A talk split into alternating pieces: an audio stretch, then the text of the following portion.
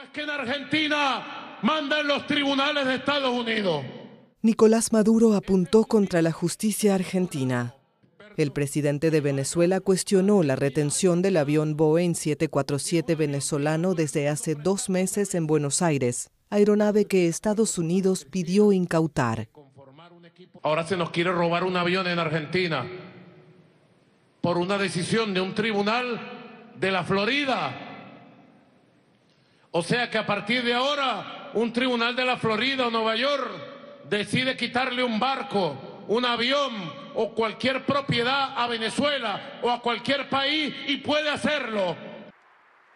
El avión de mercancías Emtrasur, filial de la aerolínea estatal venezolana Conviasa, sancionada por Washington, fue retenido en junio pasado. Había aterrizado en el aeropuerto de Ezeiza, procedente de México, con una tripulación de 14 venezolanos y 5 iraníes y con una carga de autopartes.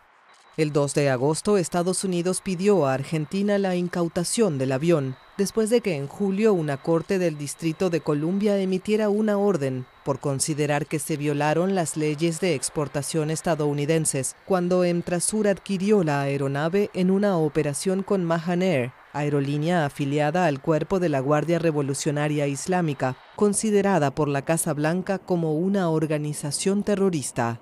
Maduro, que ya ha protestado por la retención del avión, indicó que no va a aceptar que Washington dicte medidas contra bienes venezolanos y ordenó que un equipo de expertos vaya a Argentina a dar batalla por Venezuela.